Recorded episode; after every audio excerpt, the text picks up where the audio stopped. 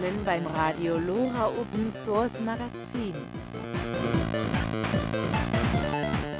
Alles über Open Source, Linux, offene Lizenzen und das Internet.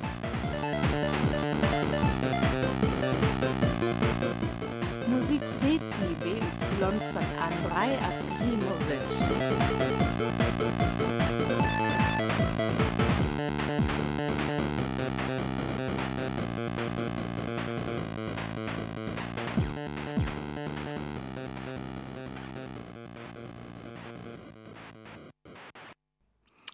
Hallo, willkommen beim Open Source Magazin. Mal wieder. Alle zwei Monate ist es soweit, hier auf Radio Lora 92.4 in München. Und heute haben wir einen sehr interessanten Gesprächspartner vom FSFE am Telefon. Und wir haben wieder einen Gastbeitrag äh, von Hyper Radio über äh, Creative Commons Musik. Lora München auf der 92.4. Montags bis donnerstags von 16 bis 24 und am Freitag von 16 bis 21 Uhr. Ja, hallo. Ähm, ich hoffe, wir haben jetzt schon jemanden am Telefon. Ja, so ist es. Hallo. Ja. Kurze Vorstellung. Ja, äh, mein Name ist Alexander Sander von der Free Software Foundation Europe. Super. Die Free Software Foundation Europe, was ist das? Wir sind ein Verein, der sich in Europa dafür einsetzt, dass freie Software, Open Source Software Verbreitung findet eben insbesondere auch im staatlichen Bereich. Das bedeutet, dass eben äh, Institutionen, zum Beispiel Ministerien oder Verwaltungen, verstärkt auf freie Software setzen sollen. Und unter freier Software verstehen wir ähm, zunächst mal alle Software, die die vier Grundfreiheiten mit sich bringt, nämlich dass man ähm, den Code sich anschauen kann, dass man ihn eben studieren kann, dass er offen ist, ähm, dass man ihn auch verändern kann, bestenfalls natürlich zum Positiven, dass man ihn weitergeben kann und eben entsprechend auch verbreiten kann, ohne dass hier dabei ähm, Kosten anfallen müssen. Es können natürlich aber trotzdem gleichzeitig auch ähm, Open Source Projekte oder freie Software verkauft werden. Also das schließt sich gegenseitig nicht aus. Das bedeutet, ähm, also so wie ich das meistens kenne, ist dieses typische Businessmodell, ähm, dass man dann den Support dafür verkauft, meistens. Genau, oder man brennt halt einfach auf eine CD und verkauft die CD. Also das ist sicherlich noch ein etwas älteres Modell, aber ähm, gibt es ja trotzdem vielleicht immer noch oder man tut es auf einen USB-Stick oder wie auch immer. Ja gut, ich habe neulich im Saturn, glaube ich, äh, VLC als CD gesehen. Oh, wow, sicherlich äh, voll der Renner. Ja, habe ich mir auch gedacht, so, uh. Genau. Ja. Ähm, äh, und ihr setzt euch dafür ein. Ähm, in München ist es ja auch so gerade so ein bisschen Thema gewesen letztes Jahr. Das ist ja so ein bisschen irgendwie wieder zurückgerudert worden. Genau, also wir setzen uns grundsätzlich eben dafür ein, dass ähm, ja zum einen natürlich aus den Fehlern, die bei Linux, also so hieß ja dieses Projekt, diese Umstellung ähm, von proprietärer Software auf Open Source Software dann eben mit diesem Betriebssystem Linux passieren sollte, ähm, dass die Fehler, die dabei gemacht werden, möglichst nicht nochmal wiederholt werden von anderen Städten und gleichzeitig dann eben ähm, trotzdem gesagt wird, wir wollen nicht wieder zurück äh, zu proprietärer Software, sondern im Gegenteil, wir wollen eigentlich verstärkt auf freie Software setzen, wie das zum Beispiel andere Städte wie Barcelona, Paris oder Helsinki schon seit vielen Jahren sehr erfolgreich machen. Mhm.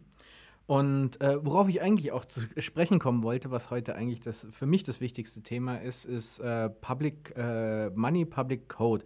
Äh, also sprich, wenn jetzt, sagen wir mal, die Stadtverwaltung München ähm, entwickelt ein Plugin für LibreOffice, ähm, natürlich mit dem Geld der Bürger, ähm, sollte das wieder zurücklaufen oder äh, verstehe ich da was falsch? Ja, also uns geht es vor allen Dingen darum, dass halt immer dann, wenn eben in einer, ähm, also wenn der Staat, die öffentliche Verwaltung ähm, eben Softwareprojekte in Auftrag gibt, also dass immer dann, wenn etwas Neues für die Stadt programmiert werden muss, um eine neue Applikation, eine neue Software ähm, zu benutzen, dass dieser Code dann am Ende auch eben der Allgemeinheit ähm, eben zur Verfügung stellt. Also dass man das dann auf solchen bekannten Codesharing-Plattformen zur Verfügung stellt. Man kann das auch dann auf der eigenen Stadtwebseite zur Verfügung stellen.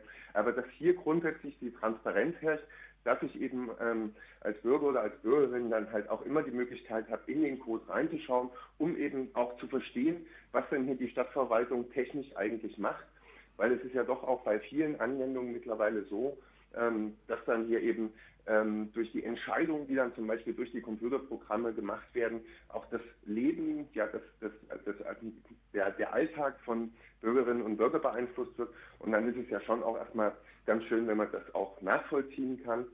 Und darüber hinaus ist es natürlich auch einfach ein klassisches wirtschaftliches Argument, denn man begibt sich ja, wenn man proprietäre Software entwickelt, immer in Abhängigkeiten von den Anbietern. Also das bedeutet, dass wenn ich jetzt zum Beispiel bei Windows mir ein Office-Produkt kaufe, dann muss ich da ein Abo abschließen für ein Jahr und muss das immer wieder neu bezahlen und kann dann da halt auch nur solche DocX-Dokumente ähm, rauslassen, die dann halt auch wieder nur von anderen Word-Programmen oder anderen Windows-Programmen halt gelesen werden können. Diese, diese Vendor-Logins, also diese Abhängigkeiten von einem Provider wollen wir natürlich aufbrechen, weil es ja auch überhaupt keinen Sinn macht, dass ich mir jetzt als Bürger zum Beispiel dann halt äh, eine Windows-Anwendung kaufen muss, um dann halt mit einer ähm, Verwaltung zu kommunizieren. Mhm. Also diese Interoperabilität ist natürlich dann auch schon ähm, ein sehr entscheidendes äh, oder ein sehr entscheidender Punkt, nicht nur, dass eben innerhalb einer Stadtverwaltung oder einer, einer größeren Verwaltung, das kann ja auf allen Ebenen passieren, ähm, untereinander kommuniziert werden kann, vielleicht auch mit anderen Ländern eben, sondern dass ich eben auch mit den Bürgerinnen und Bürgern kommunizieren kann, ohne dass die sich dann wiederum irgendwelche Anwendungen kaufen müssen oder zu proprietärer Software gezwungen werden müssen. Ähm, aber wenn wir jetzt sagen, zum Beispiel in Stadtverwaltung, so gehen wir mal von einem Stadtplanungstool aus. Die Stadt München möchte jetzt neue Straßen bauen und hat sich natürlich ähm, da jetzt ein System programmieren lassen, zurechtstricken lassen, stellt das jetzt Open Source. Ähm, wie sieht es da mit der Sicherheit aus? Weil ich, ich sage mal so, wenn das wieder auf einer Code-Sharing-Plattform ist und wir wissen ja alle, wie äh, toll Behörden es mit der Sicherheit halten, ähm, beziehungsweise die Dienstleister der Behörden es mit der Sicherheit halten, mhm. ähm, wie sieht es da aus, dass da nicht irgendjemand sagt, okay, da ist eine Sicherheitslücke, äh, ich kann die ganze Stadt München jetzt einfach mal ihre komplette Stadtplanung unterm Hintern wegziehen? Naja, also zum einen ist es ja so, dass der Code dann ja trotzdem immer noch auf den Rechnern der Verwaltung ausgeführt wird. Also dass ich bloß, weil ich den Code jetzt nicht habe, äh, nicht direkt dann auch auf den Rechnern der Stadtverwaltung äh, mich befinde, sondern ich kann den dann halt erstmal auf meinem eigenen Rechner eben ausprobieren. Und ähm, es ist ja fast schon eigentlich eher ein Vorteil, wenn halt eben diese Sicherheitslücken dann entsprechend auch gefunden werden.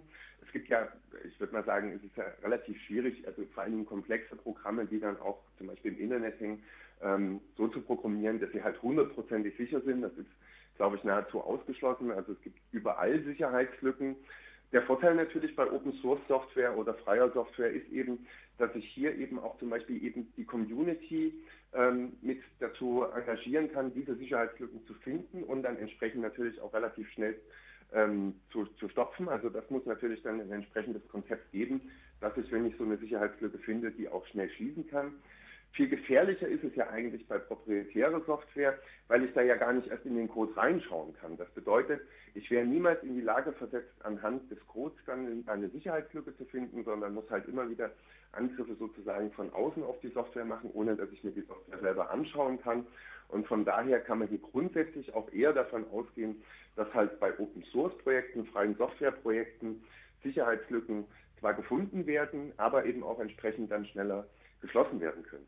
Es gibt sogar Verwaltungen, die dann eben äh, sogar gezielt nach solchen Sicherheitslücken suchen lassen und da eben entsprechende ähm, ja, Belohnungssysteme ähm, im Hintergrund haben. Das kennen wir so ein bisschen Bug aus dem Westen.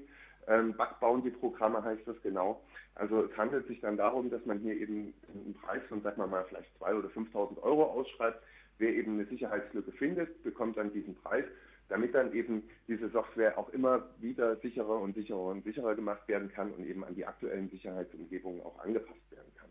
Also eigentlich ist es so, dass grundsätzlich mal ähm, Software, egal ob sie proprietär oder ähm, als freie Software programmiert wird, ähm, immer Sicherheitslücken haben kann und wahrscheinlich auch immer welche haben wird. Ähm, das Auffinden dieser Sicherheitslücken und Schließen dieser Sicherheitslücken funktioniert aber mit freier Software eigentlich viel besser als mit proprietärer Software, weil man hier eben tatsächlich in den Code reinschauen kann und dann hier eben auch gemeinsam an den Sicherheitslücken bearbeitet werden kann, um diese zu schließen. Mhm.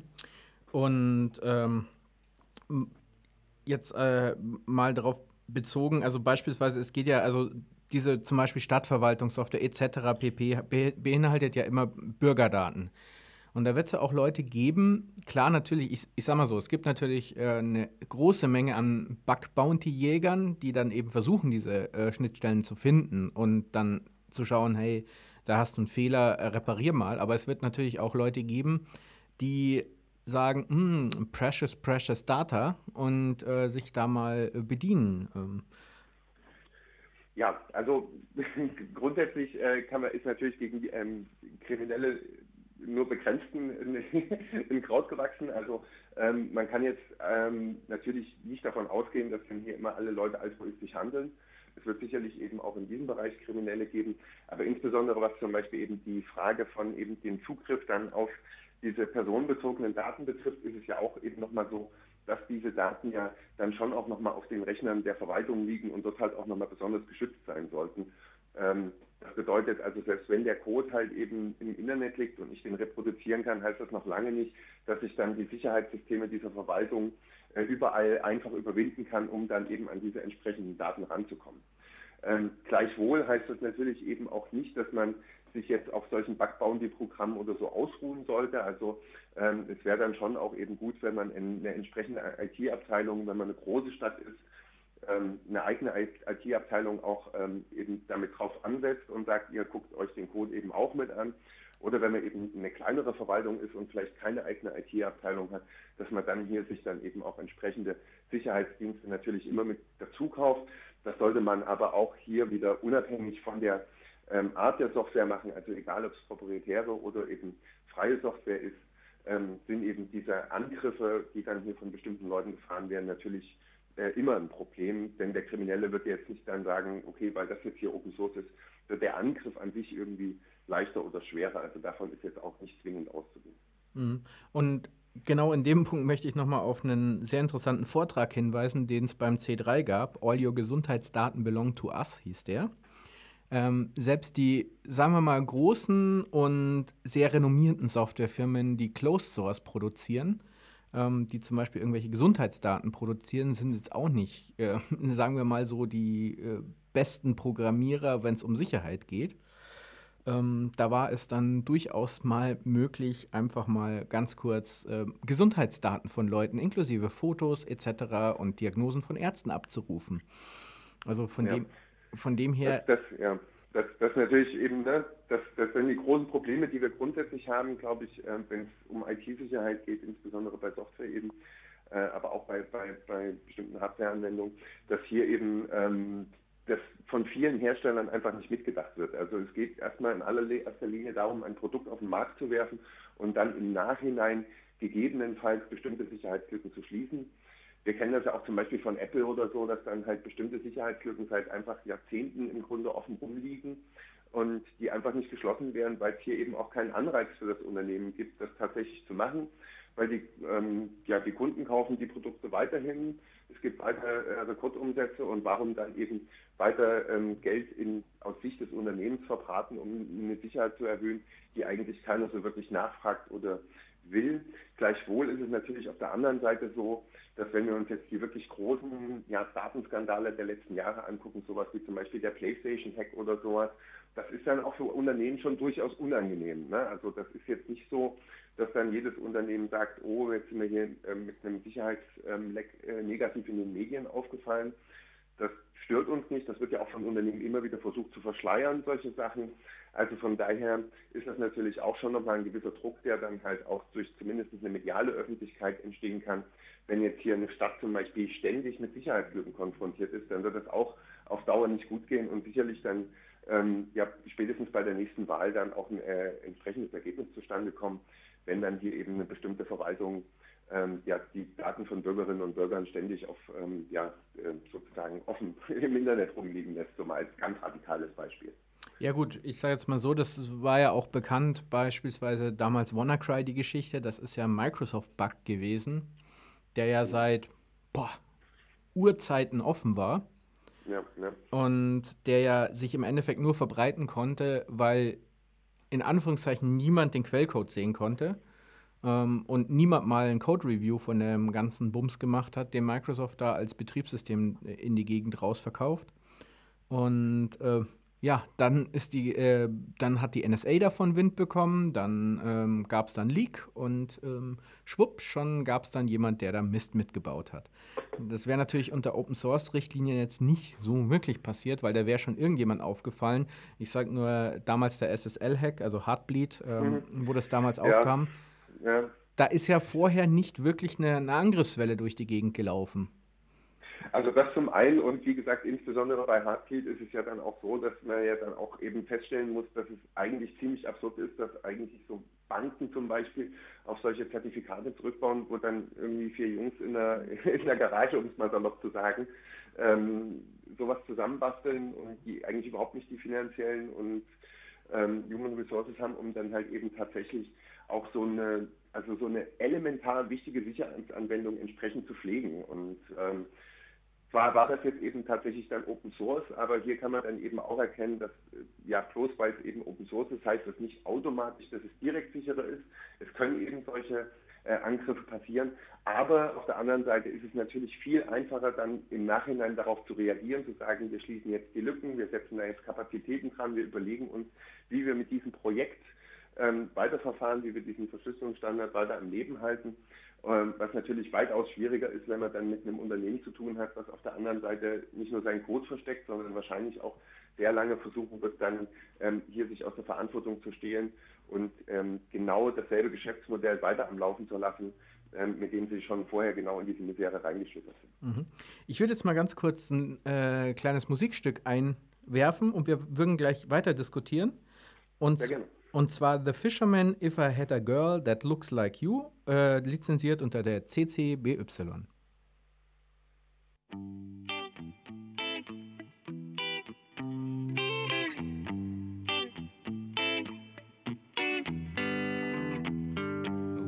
Standing on the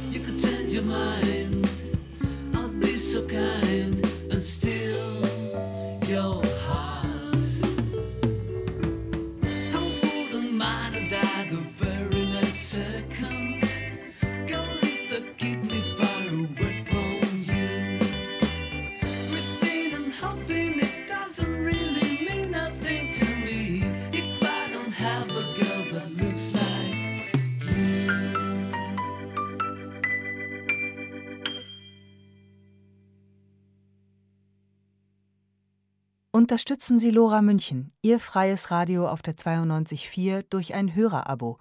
Für nur 5 Euro im Monat sichern Sie unsere Unabhängigkeit. Mehr Infos unter www.lora924.de www.lora924.de oder unter der Telefonnummer 089 480 2851. 089 480 2851. Wir schicken Ihnen gerne Informationsmaterial zu. So, da sind wir wieder. Und Hallo.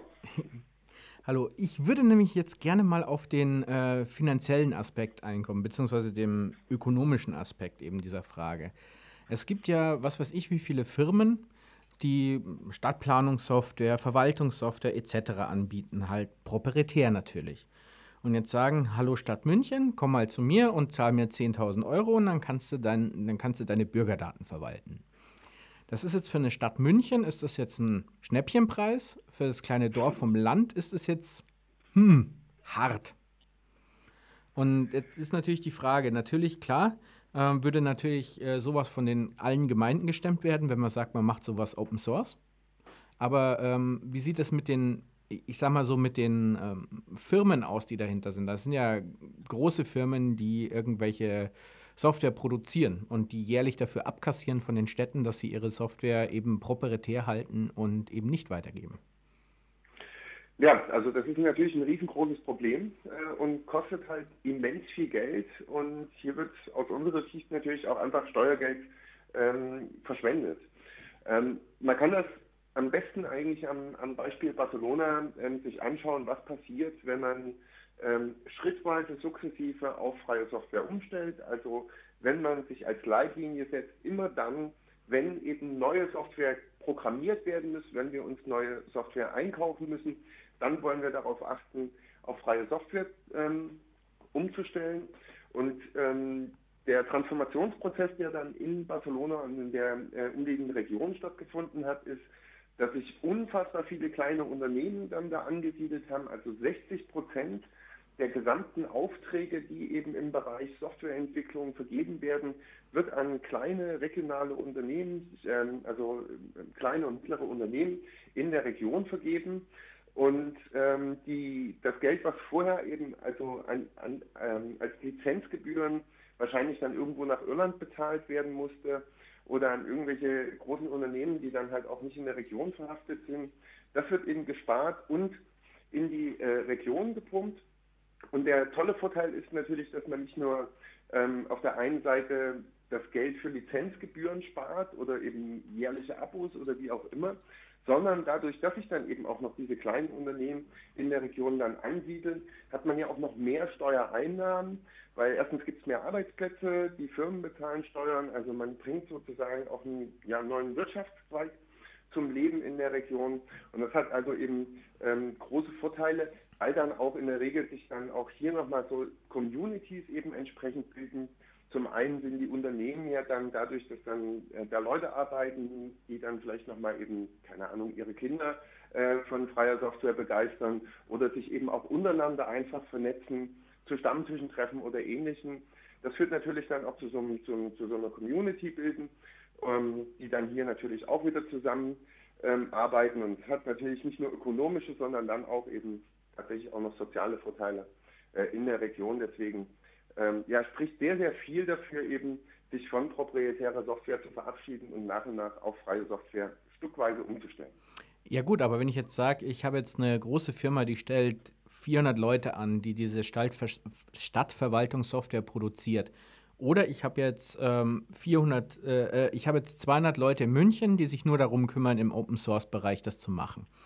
Ähm, wird diese Software natürlich auch nicht nur in München hergenommen. Dann nimmt jetzt die Gemeinde Freising, dann nimmt die Gemeinde Nürn äh, die Stadt Nürnberg, nimmt dann auch genau dieselbe Software her. Ist es nicht im Gesamten dann eher ein Minusgeschäft, was im Endeffekt, was Arbeitsplätze angeht? Naja, also zunächst einmal ist es ja so, dass, wie gesagt, die, die, die, die größten Anbieter solcher proprietäre Software ähm, vielleicht gar nicht unbedingt aus der Region kommen, sondern dann vielleicht auch eben die Arbeitsplätze äh, wo auf ganz anderen Plätzen dieser Welt äh, sogar liegen. Und ähm, zum anderen ist es ja so, dass ja trotzdem diese Entwicklung vorangetrieben werden muss. Also momentan ist es so, zumindest mit vielen Stadtverwaltungen, mit denen wir in Kontakt sind, äh, ist es dann so, dass die sich teilweise eben auch entscheiden müssen und sagen müssen, ja, ähm, wir haben einfach gar nicht das Geld, um uns jetzt noch die neue Software zu kaufen, die neue Software zu kaufen, die neue Software zu kaufen. Ähm, wenn man hier eben zusammenarbeiten würde, kollaborieren würde, würde das eben auch ähm, kleine, insbesondere eben auch kleineren Städten helfen. Und ähm, wie gesagt, auch hier wieder, wenn man sich eben das Beispiel Barcelona anguckt, äh, entsteht nämlich genau das Gegenteil, weil durch diese kleinen Firmen, die sich dann auch mit ansiedeln und die dann hier eben zum Beispiel für die Stadtverwaltung aktiv werden, ist es ja auch so, dass die dann nicht nur für die Stadt arbeiten, sondern dass sie natürlich dann auch wiederum nach anderen Aufträgen Ausschau halten und versuchen natürlich nicht nur sich von einem Geldgeber sozusagen abhängig zu machen, sondern auch noch ihren Kundenkreis zu erweitern. Und von dadurch belebt es eben äh, einen ganzen Wirtschaftszweig. Und wenn man sich eben auch anschaut, ähm, wo die Entwicklung so von Open Source Firmen hingeht, dann muss man ja schon sagen, also spätestens mit der Übernahme von Red Hat jetzt ähm, durch IBM, was dann ich glaube 33 Milliarden ähm, Euro waren oder sowas in der Drehe, dann ähm, sieht man ja auch, dass also hier nicht nur kleinste und mittlere Unternehmen, sondern auch tatsächlich riesige, große Unternehmen entstehen können. Und wenn man eben diese Idee von so einem europäischen Silicon Valley immer wieder mal in der Gegend rumträgt, was ja Politiker ganz gerne tun, dann muss man sich halt auch überlegen, ähm, können wir das als Europa überhaupt schaffen oder wegen mir auch als Deutschland? Oder äh, welchen Weg müssten wir hier einschlagen? Und ich denke, wenn man sich eben gerade die Open Source Wirtschaft in Europa anguckt, dann ist das was, was noch ähm, blühen, was noch gedeihen kann, wo eben hier auch in den letzten Jahren wahnsinnige Fortschritte gemacht wurden. Und ähm, diesen Weg sollte man dann eben auch entsprechend weitergehen. Und ähm, ja, also unserer Meinung nach ist das also sicherlich auch so, dass wenn man viele Programmierer fragt, was würden sie lieber programmieren, Open Source oder proprietären Code, dann ist das oft so, dass sie lieber auch offenen Code produzieren würden. Und ja, wenn die dann halt eben ähm, vielleicht einfach die Firma wechseln und dann halt bei einer Firma arbeiten, die Open Source produziert, weil die Anwendungen ja doll noch gebraucht werden und eben auch der entsprechende Support, dann glaube ich nicht, dass man hier eben ähm, damit schweren Einbußen zu rechnen hat, was dann eben die Hersteller von proprietärer Software ähm, betrifft, sondern dass hier eben sich dann einfach über die Zeit dieser ähm, Wirtschaftszweig einfach wandelt und weg von proprietärer hin zur ähm, quelloffener Software ähm, transformiert wird. Ja gut, ich als Linux-Fan spiele hier jetzt gerade ein bisschen den äh, absoluten Advocatus Diaboli. Das ist, ja. merkt man, glaube glaub ich, ein bisschen. Aber ähm, es ist, äh, ich sehe nämlich auch noch einen anderen, sehr großen Wirtschaftszweig, der im Moment eigentlich relativ wenig beleuchtet wird. Und zwar, ähm, ich sehe den Support-Wirtschaftszweig. Wenn jetzt eine kleine Stadt ähm, ein paar tausend Euro nur Budget hat für ihre IT-Systeme und sagt, okay, wir wollen gerne die Open Source Stadtverwaltung V1.0 einsetzen oder was weiß ich. Und ähm, jetzt wollen sie das einführen dann wäre jetzt zum Beispiel bei einer proprietären Firma so, da müsste man die Software kaufen, dann müsste man sich irgendeinen Handel ins Haus holen, der würde dann aber auch nichts machen, weil das Budget schon ausgeschöpft ist. So würde das eher an einen Supporter gehen, der dann äh, vor Ort kommt, die Leute einweist und da auch nochmal ein bisschen, ich sag mal, Support leistet, die Systeme wartet, die Systeme updatet und so weiter. Also ich sehe da eigentlich, glaube ich, noch mehr Geld, die in die Wirtschaft von Deutschland zurückfließt und nicht in die Wirtschaft von indischen Programmierparks. Ja, also wie gesagt, ich, ich, ich glaube eben, deswegen meinte ich eben, dieses Red Hat-Beispiel äh, ist eben auch sicherlich was, was äh, vorwiegend dadurch funktioniert, dass halt eben auch ein super Support dafür angeboten wird. Und ähm, das muss man natürlich immer ein Stück weit mitdenken, dass auch, ähm, ja, also bei, bei, jeder Software, die man auf den Markt bringt, muss es dann natürlich dahinter auch eben noch einen bestimmten Support geben. Es muss halt ähm, den Leuten zum einen beigebracht werden, wie sie äh, diese Software benutzen und zum anderen muss sie dann halt auch immer entsprechend immer wieder aktualisiert werden. Also wenn ein Betriebssystem aktualisiert wird, dann muss gegebenenfalls eben auch die Software aktualisiert werden und es bringt ja dann nicht einfach die Software einfach so dahin zu schmeißen und dann die Leute äh, damit allein zu lassen. Also damit wird man auch wenig Erfolg haben. Und deswegen ist es eben auch so entscheidend, dass man hier vor allen Dingen Schritt für Schritt äh, vorgeht und eben das vielleicht nicht so macht wie in, in München, dass man sagt, wir stellen jetzt alle Arbeitsplätze von einem Tag auf den anderen um, um das mal ein bisschen radikal auszudrücken, sondern dass man eben sagt, ähm, jedes Mal, wenn eine neue Anwendung programmiert werden muss, die machen wir dann frei, als freie Software, weil da müssen wir eh ein Training machen, da brauchen wir eh einen Support. Und dann können wir einfach von vornherein sagen, wir sparen uns die Lizenzgebühren und ähm, stecken dieses Geld dann lieber eben in andere Bereiche. Ja gut, in München waren das eher auch so ein bisschen andere Probleme. Also das ist meiner Meinung nach auch mit der Zurückstellung auf Windows nicht gelöst worden, diese Probleme. Und zwar waren es einfach die Probleme der notorischen Unterbesetzung der IT-Abteilung von München. Und ja. äh, natürlich, äh, ich fand, ich, das, das finde ich das schönste Beispiel, was damals der CSU-Politiker gesagt hat. Ja, hm, Linux ist scheiße, weil da, äh, ich wollte Skype auf meinem Rechner starten und hatte nicht die Rechte mhm. dazu. Äh, ja, Skype funktioniert auch unter Linux. Und ähm, wenn du die Berechtigung unter Linux nicht hast, dann hast du sie unter Windows wahrscheinlich auch nicht. Ja, also ich habe auch äh, lange genug in äh, Umgebungen gearbeitet, wo, also in, damals in einem Parlament, im EU-Parlament, wo eben auch äh, die Windows-Rechner da überall rumstehen. Und äh, also von der Bedienbarkeit, die ich dort vorgefunden habe, kann ich jetzt auch nicht unbedingt sagen, dass das in irgendeiner Art und Weise erfüllend war, dort mit einem Windows-Rechner rumzusitzen und zu arbeiten. Also eher ganz im Gegenteil. Also von daher ist halt auch immer dieses Gegeneinander Ausspielen von diesen Betriebssystemen, glaube ich, auch wenig hilfreich. Ähm, ich meine, für uns oder für mich wäre es sicherlich auch völlig okay, wenn Microsoft sich jetzt hinstellen würde und würde sagen, ja, wir machen jetzt unter Windows Open Source.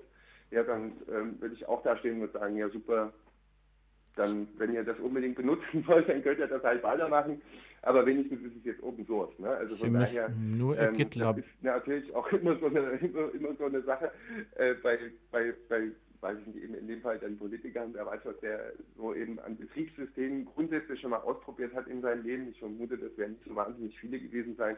Und wahrscheinlich ist der Herr einfach grundsätzlich immer wieder überfordert, wenn er mit irgendeinem neuen Betriebssystem und einer neuen Anwendung konfrontiert wird, weil dann eben das nicht alles so ist, wie es früher mal war und dann eben dann auch eine gewisse Frustration entsteht, die ähm, an manchen Stellen nur schwer nachvollziehbar ist. Gut, aber das Wichtigste finde ich auch noch festzuhalten, wäre jetzt noch sozusagen so eine Art kleines Abschlusswort. Äh, das Wichtigste festzuhalten, wenn die Gemeinschaft für eine Entwicklung von Software bezahlt, egal unter welchem Betriebssystem, egal unter was, äh, sollte der Quelltext davon der Bevölkerung oder auch anderen Städten zur Verfügung stehen. Das ist, denke ich mal, so gerade. Das ist, genau. Das, und wenn man sich hinter diesem Satz vereint, dann kann man auch gerne bei uns eben auf die Website publiccode.eu gehen Dort gibt es einen offenen Brief, den man unterschreiben kann. Den haben mittlerweile schon 20.000, also knapp 20.000 Leute und über 150 Organisationen unterschrieben. Unter anderem die Stadt Barcelona hat sich dem zum Beispiel angeschlossen, aber auch Organisationen wie Wikipedia oder der Chaos Computer Club, ähm, die hier eben diese Forderungen an die Politik richten. Und wir haben auch am Donnerstag ähm, äh, erst letzte Woche eine Broschüre veröffentlicht. Dort findet man auch nochmal alle Argumente ähm, ja, in konzentrierter Form. Und mit dieser ähm, Broschüre wollen wir uns eben auch gezielt an die Administration, an die Verwaltung äh, in Europa richten, um hier eben dafür zu werben, auf freie Software umzustellen und das Geld der Steuerzahler eben auch dafür zu verwenden, dass am Ende die Steuerzahler auch in den Code reinschauen können. Gut, super. Ich bedanke mich für das Gespräch und nicht vergessen, also publiccode.eu oder auf fsfe.org gehen, um sich zu informieren. Gut, so also dann. Perfekt. Tschüss, also bis dann. Und wir machen ja. jetzt gleich weiter mit der Sendung Hyper Radio über CC-Musik. Lora München, das alternative Radio auf der 92.4. Sendet montags bis donnerstags von 16 bis 24 und am Freitag von 16 bis 21 Uhr.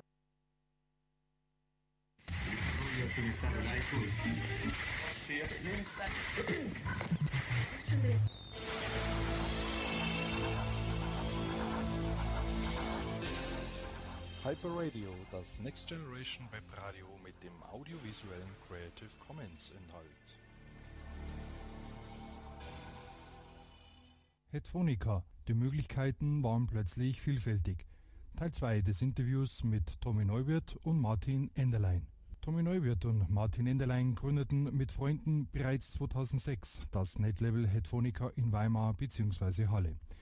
Im ersten Teil des Interviews erzählten beide die spannende Entstehungsgeschichte vor ihrem Netlabel, das als Experiment im Zeitalter des Web 2.0 anfing und dann immer weiter wuchs, sich aber auch mit den Tücken des Internets in Form eines URL-Grabbings auseinandersetzen mussten.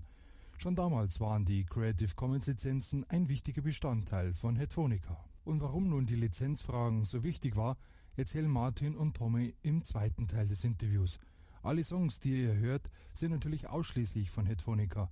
Die Lizenz ist jeweils CC BY NCSA. Die komplette Trackliste könnt ihr auf hyperradio.net einsehen.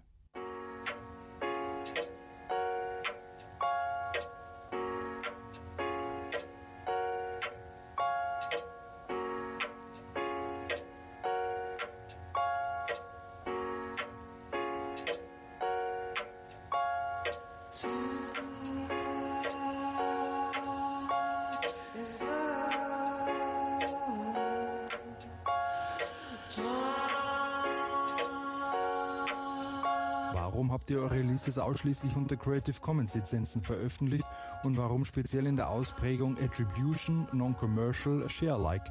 Wolltet ihr damit vielleicht ein Statement setzen? Uiuiuiui, ui, ui, ui. Klaus, das ist eine politische Frage. Darauf muss man politisch antworten. Es tut mir leid, wenn ich jetzt hier eine Rede halte. Ich habe mir extra vorgenommen, zu der Frage nicht so viel zu sagen, wie nötig wäre. Ähm, weil wenn man das tun würde, dann hätte man gar keine Zeit mehr für die schöne Musik.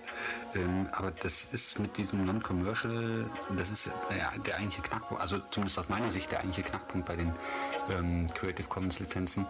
Äh, das kann man so nicht im Raum stehen lassen, einfach so. Äh, das war für uns damals, äh, also ich sag mal so, im Endeffekt äh, die meisten Leute, die die Creative Commons Lizenzen benutzen, verstehen die gar nicht. Ja, äh, das hängt auch damit zusammen, dass sich niemand mit solchen Fragen äh, überhaupt nur auch auseinandersetzen möchte. So, äh, das ist ein ungemeiner Vorteil, wenn man ein Netlabel betreiben mag, ähm, weil man den, den, Künstlern, die sich damit nicht auseinandersetzen möchten, einfach sagen kann, hier, non-commercial, passiert euch nichts. So, das war auch unser Argument, das war auch unser Verständnis davon. Ähm, und ich stehe da auch dazu und ich finde das auch gut. Ähm, äh, den Ansatz. Der Ansatz ist grundsätzlich gut, auch wenn ich das heutzutage anders sehe. Ähm, das, äh, äh, die Creative Commons Lizenzen sind ja 2002 erfunden worden sozusagen. Die gab es da, als wir angefangen haben damit, gab es die schon eine Weile. Ähm, äh, und das ist im Nachhinein würde ich sagen, auch eine Ausprägung äh, sozusagen der, der, der, der Web 2.0 Geschichte sozusagen, dass man selbst, äh, dass jeder Mensch auf der Welt äh, irgendwas online stellen kann für andere ähm, und dass das in irgendeiner Form einen Schutz genießt. So, außer dem Standard Urheberrecht. So. Ähm, die Möglichkeiten, die sich dadurch ergeben, sind unglaublich vielfältig und gut. Ähm, aber es versteht kein Schwein. Hey. Für, einen, für einen Netzbetreiber ist diese, dieser NC-Klausus äh, wirklich günstig, äh, weil man dem Musiker dadurch vermitteln kann, das stimmt ja eben auch, äh, dass mit der Musik kein Schindluder getrieben wird. Das heißt, äh, es kann nicht einfach BMW sich den Song nehmen und einen Werbeclip dazu machen ähm, und dafür kein Geld bezahlen. Es kann nicht einfach C&A kommen und äh, ja, den Song nutzen und äh, der Künstler hat nichts davon. NC ist eine klare, also in der Definition natürlich eigentlich nicht ganz so klar, aber schon eigentlich eine klare Angelegenheit. Das heißt, nichts Kommerzielles. So. Das heißt, es kann nicht einfach irgendjemand kommen, eine Compilation machen, verkaufen und den Song drauf machen und damit Geld verdienen. Das geht nicht. Und das ist ein schlagendes Argument für Musiker, die sich damit nicht auseinandersetzen wollen. Darum äh, würde ich auch denken, NC ist äh, für Musik eigentlich die erste Wahl, einfach weil es der Musiker selbst auch versteht. So. Ähm, äh,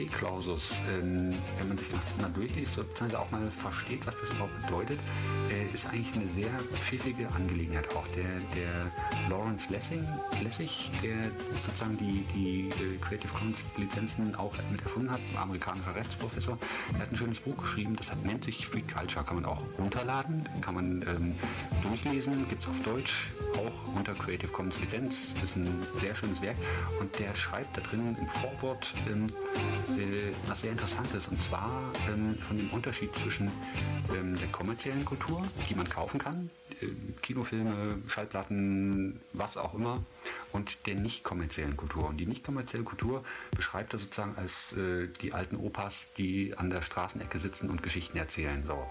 Und ähm, äh, diese Unterscheidung zwischen kommerziell und nicht kommerziell, die ist äh, ja äh, relativ wichtig. Und unsere Herangehensweise damals war, ähm, tatsächlich zu sagen, äh, wir entreißen diese Musik, diese Kunstwerke der kommerziellen Verwertungsmöglichkeit. Das heißt, wir geben die raus und jeder kann damit machen, was er will.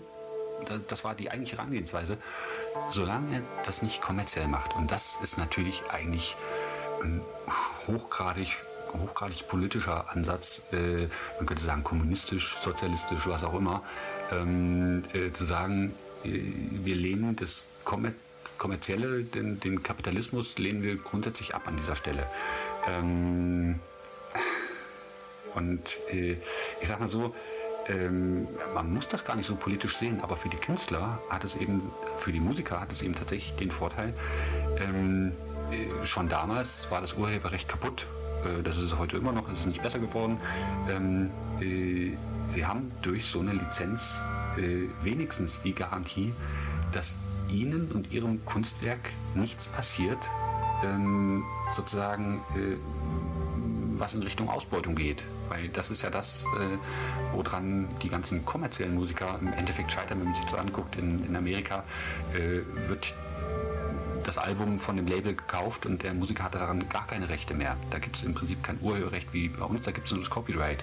Ähm, und der Musiker steht dann da, hat sein Album verkauft und kann dann zusehen, was äh, damit passiert. Und er hat kein, keine Einflussnahmemöglichkeit mehr darauf. So. Ähm, und das ist äh, sozusagen ein unglaublich beruhigendes ähm, Argument für die Musiker zu sehen, okay, wenn jemand damit Geld verdienen möchte, muss er mit mir Kontakt aufnehmen. So, und das ist ja ähm, äh, eine der grundsätzlichen Möglichkeiten bei diesen Creative Commons Lizenzen, dass man mit dem Musiker Kontakt aufnehmen kann und sagen kann, hier, ähm, BMW, wir möchten gerne einen Werbeclip mit, mit deinem tollen Song machen. Äh, hast du da, siehst du da nicht vielleicht Möglichkeiten? Und dann kann der Musiker sagen, klar, warum nicht? Dann hier ist der Scheck, äh, dann äh, unterschreibt man schön und dann geht das klar.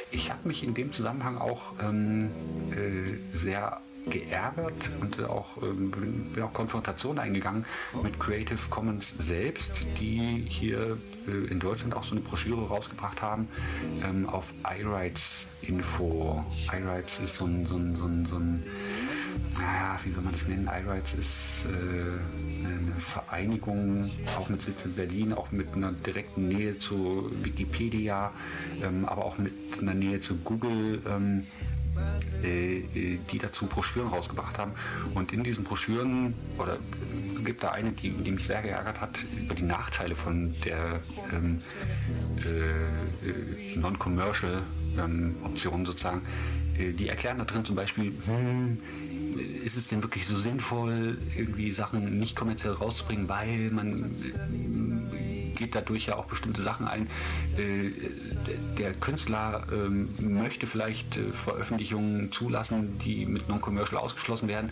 Ähm, außerdem schützt Non-Commercial nicht davor, dass beispielsweise äh, ähm, rechtsgerichtete Parteien oder Terroristen ähm, die Musik zum Beispiel nutzen, um damit ähm, äh, Videos zu vertonen. Natürlich schützt es nicht davor. Also das habe ich bei UClip gesehen. Äh, die konnten, hätten auf der richtigen Plattform, nicht auf YouTube, aber auf der richtigen Plattform, unter der richtigen Lizenz hätten die, die einfach die Musik nehmen können und veröffentlichen können äh, mit ihrem Video. Da hätte man gar nichts dagegen machen können. Allerdings äh, wenn man genau genommen hinschaut, hat das nichts mit Non-Commercial zu tun, sondern, wenn man sich die Creative Commons Lizenzen genau anschaut, ähm, liegt das in der Natur der Sache. Das heißt, die hätten auch ähm, äh, die, die Lizenz nehmen können, ähm, äh, einfach nur Attribution ähm, Share-alike hätten sie nehmen können bei SA ähm, und hätten die Musik genauso für ihr terroristisches oder rechtsradikales, äh, nationalistisches Video verwenden können.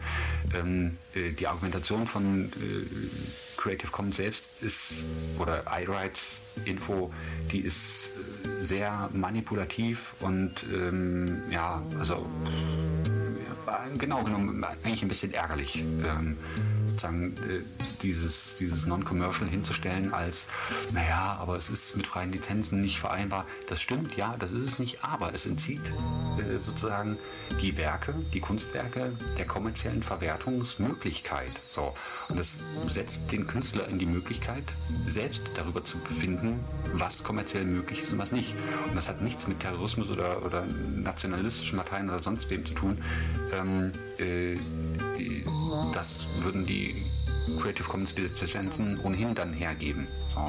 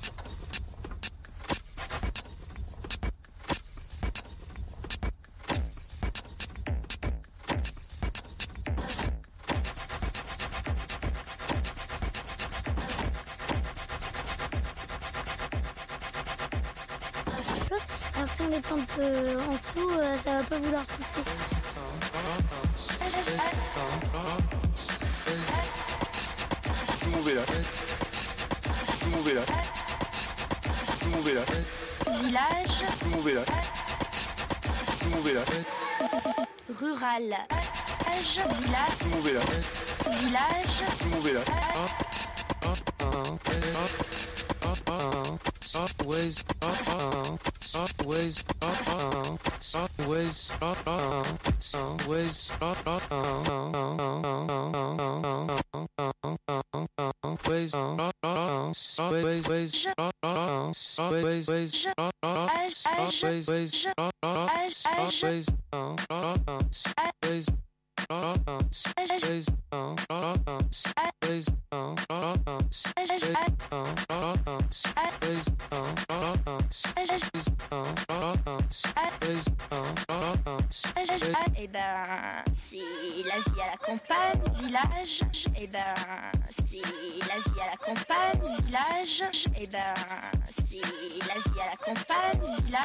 song, uh, with song.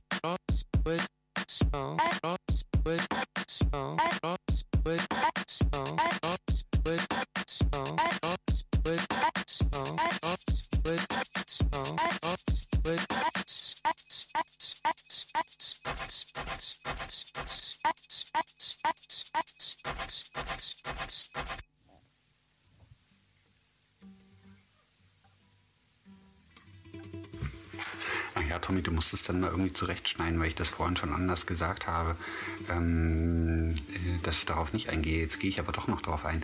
Also, ähm, äh, wenn ich sage, dass diese Creative Commons Lizenzen niemand versteht, äh, dann meine ich vor allem auch, dass ich die selber nicht verstanden habe. Ganz, ganz offen und ehrlich. Ähm, das heißt, diese, ähm, diese Idee, beispielsweise ähm, das nicht kommerzielle wegzulassen, das war mir zu dem Zeitpunkt äh, 2005, 6, 7, 8, 9, 10 ähm, auch vollkommen fremd. Ja, also das heißt die Überlegung überhaupt, ähm, warum sollte man äh, als Musiker seine Musik hergeben und einem anderen zur Verfügung stellen, dass der damit kommerziell ähm, ja, das ausschlachten kann sozusagen. Ähm, äh, die, die Überlegung stand überhaupt nicht im Raum. Und ich meine, das ist auch, äh, das meine ich auch damit, dass es für, für, für einen Musiker, für einen Künstler überhaupt gar nicht verständlich ist, warum man so, so eine Option überhaupt wählen sollte.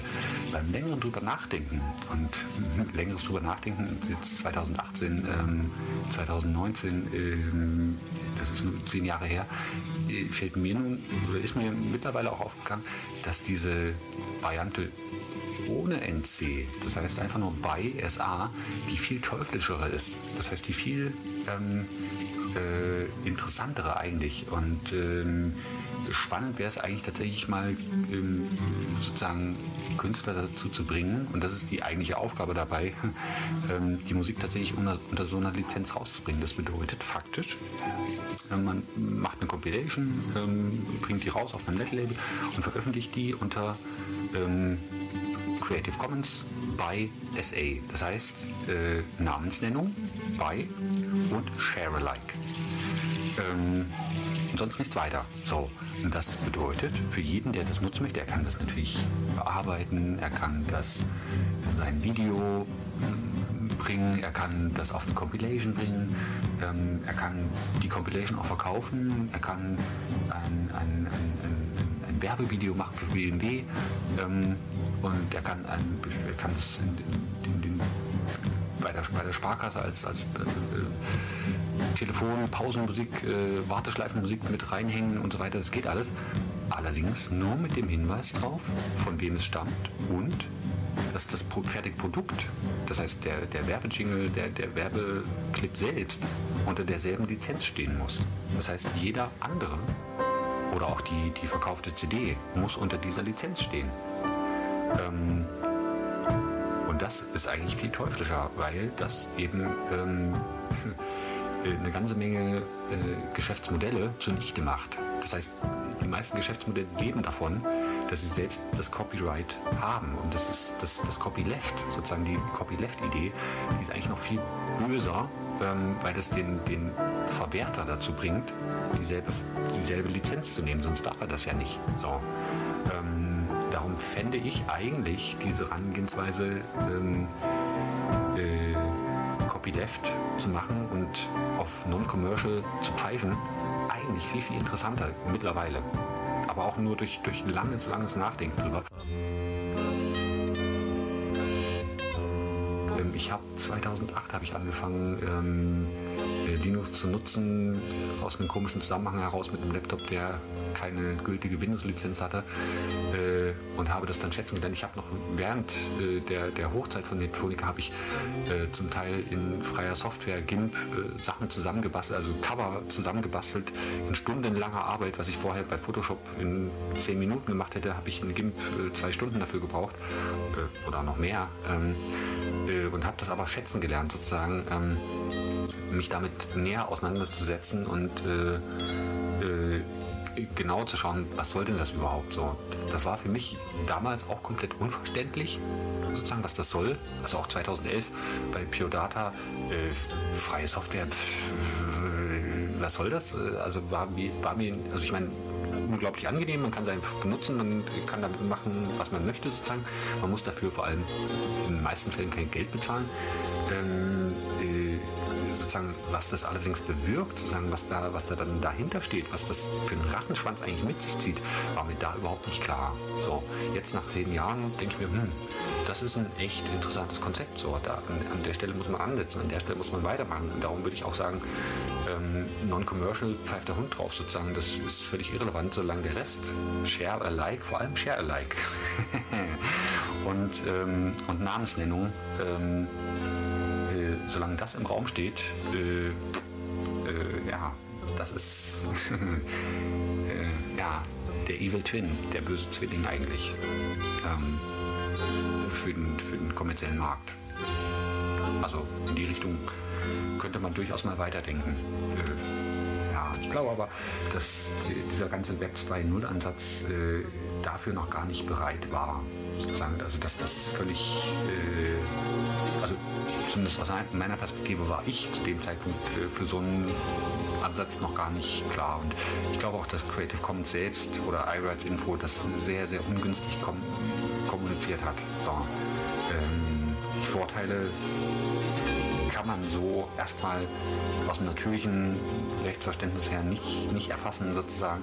Ähm, ist es für normale Menschen erstmal nicht nachvollziehbar. Also man muss da schon tatsächlich ein bisschen tiefer in die Materie einsteigen, um dann ein Gefühl dafür zu entwickeln, was das bedeutet. So. Und äh, wenn man das hat, äh, dann ist das gut, dann kann man diesen Weg gehen, die Leute davon zu überzeugen, dass das der sinnvollere Weg, der viel, viel bösere Stachel im Fleisch ist sozusagen, der, der viel, viel ähm, witzigere und kreativere Ansatz eigentlich, äh, die Sachen unter das Volk zu bringen, äh, das erfordert sehr viel Überzeugungsarbeit und Verständnis sozusagen. Äh, das muss man aktiv erarbeiten, das ist nicht von selbst da. Ähm, Im Endeffekt, das, das Verständnis ist nicht von selbst da und äh, das kommt auch nicht von selbst.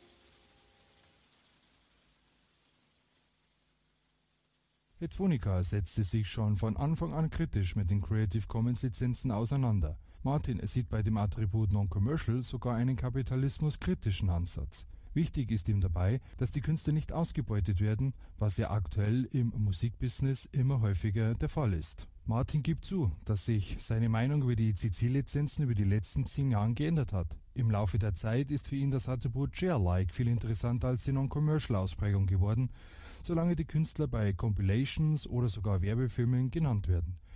Damit könnte aus Sicht von Martin eine viel größere Wirkung sowohl für die Musik als auch für die CC-Lizenzen erreicht werden. Nach wie vor muss aber immer noch viel Überzeugungsarbeit geleistet werden. Die Creative Commons Lizenzen sind nicht einfach zu verstehen, vor allem das Non-Commercial Attribut wird häufig nicht. Programmhinweise Die Wellenreiterin Frauensendung bei Radio Lora München gibt's jeden fünften Donnerstag im Monat um 21 Uhr. Wie beeinflusst die Erziehung das weibliche Rollenmuster? Das ist unsere Frage am 31. Januar. Wir sprechen darüber mit der Journalistin Bascha Mika und dem Pädagogen Reinhard Winter. 31. Januar, 21 Uhr.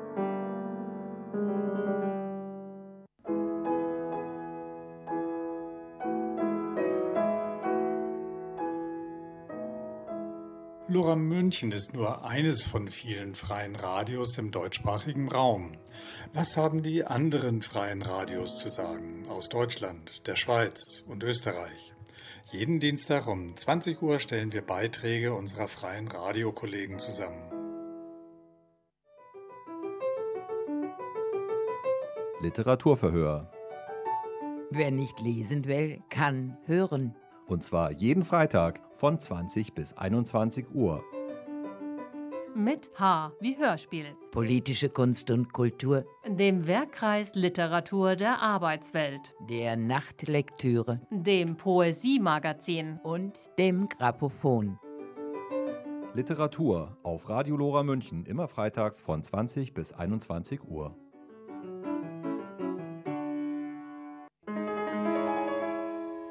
Die Gegensprechanlage bei Lora München. Und Sie mischen sich ein per Telefon. Mittwochs um 21 Uhr bei Lora München.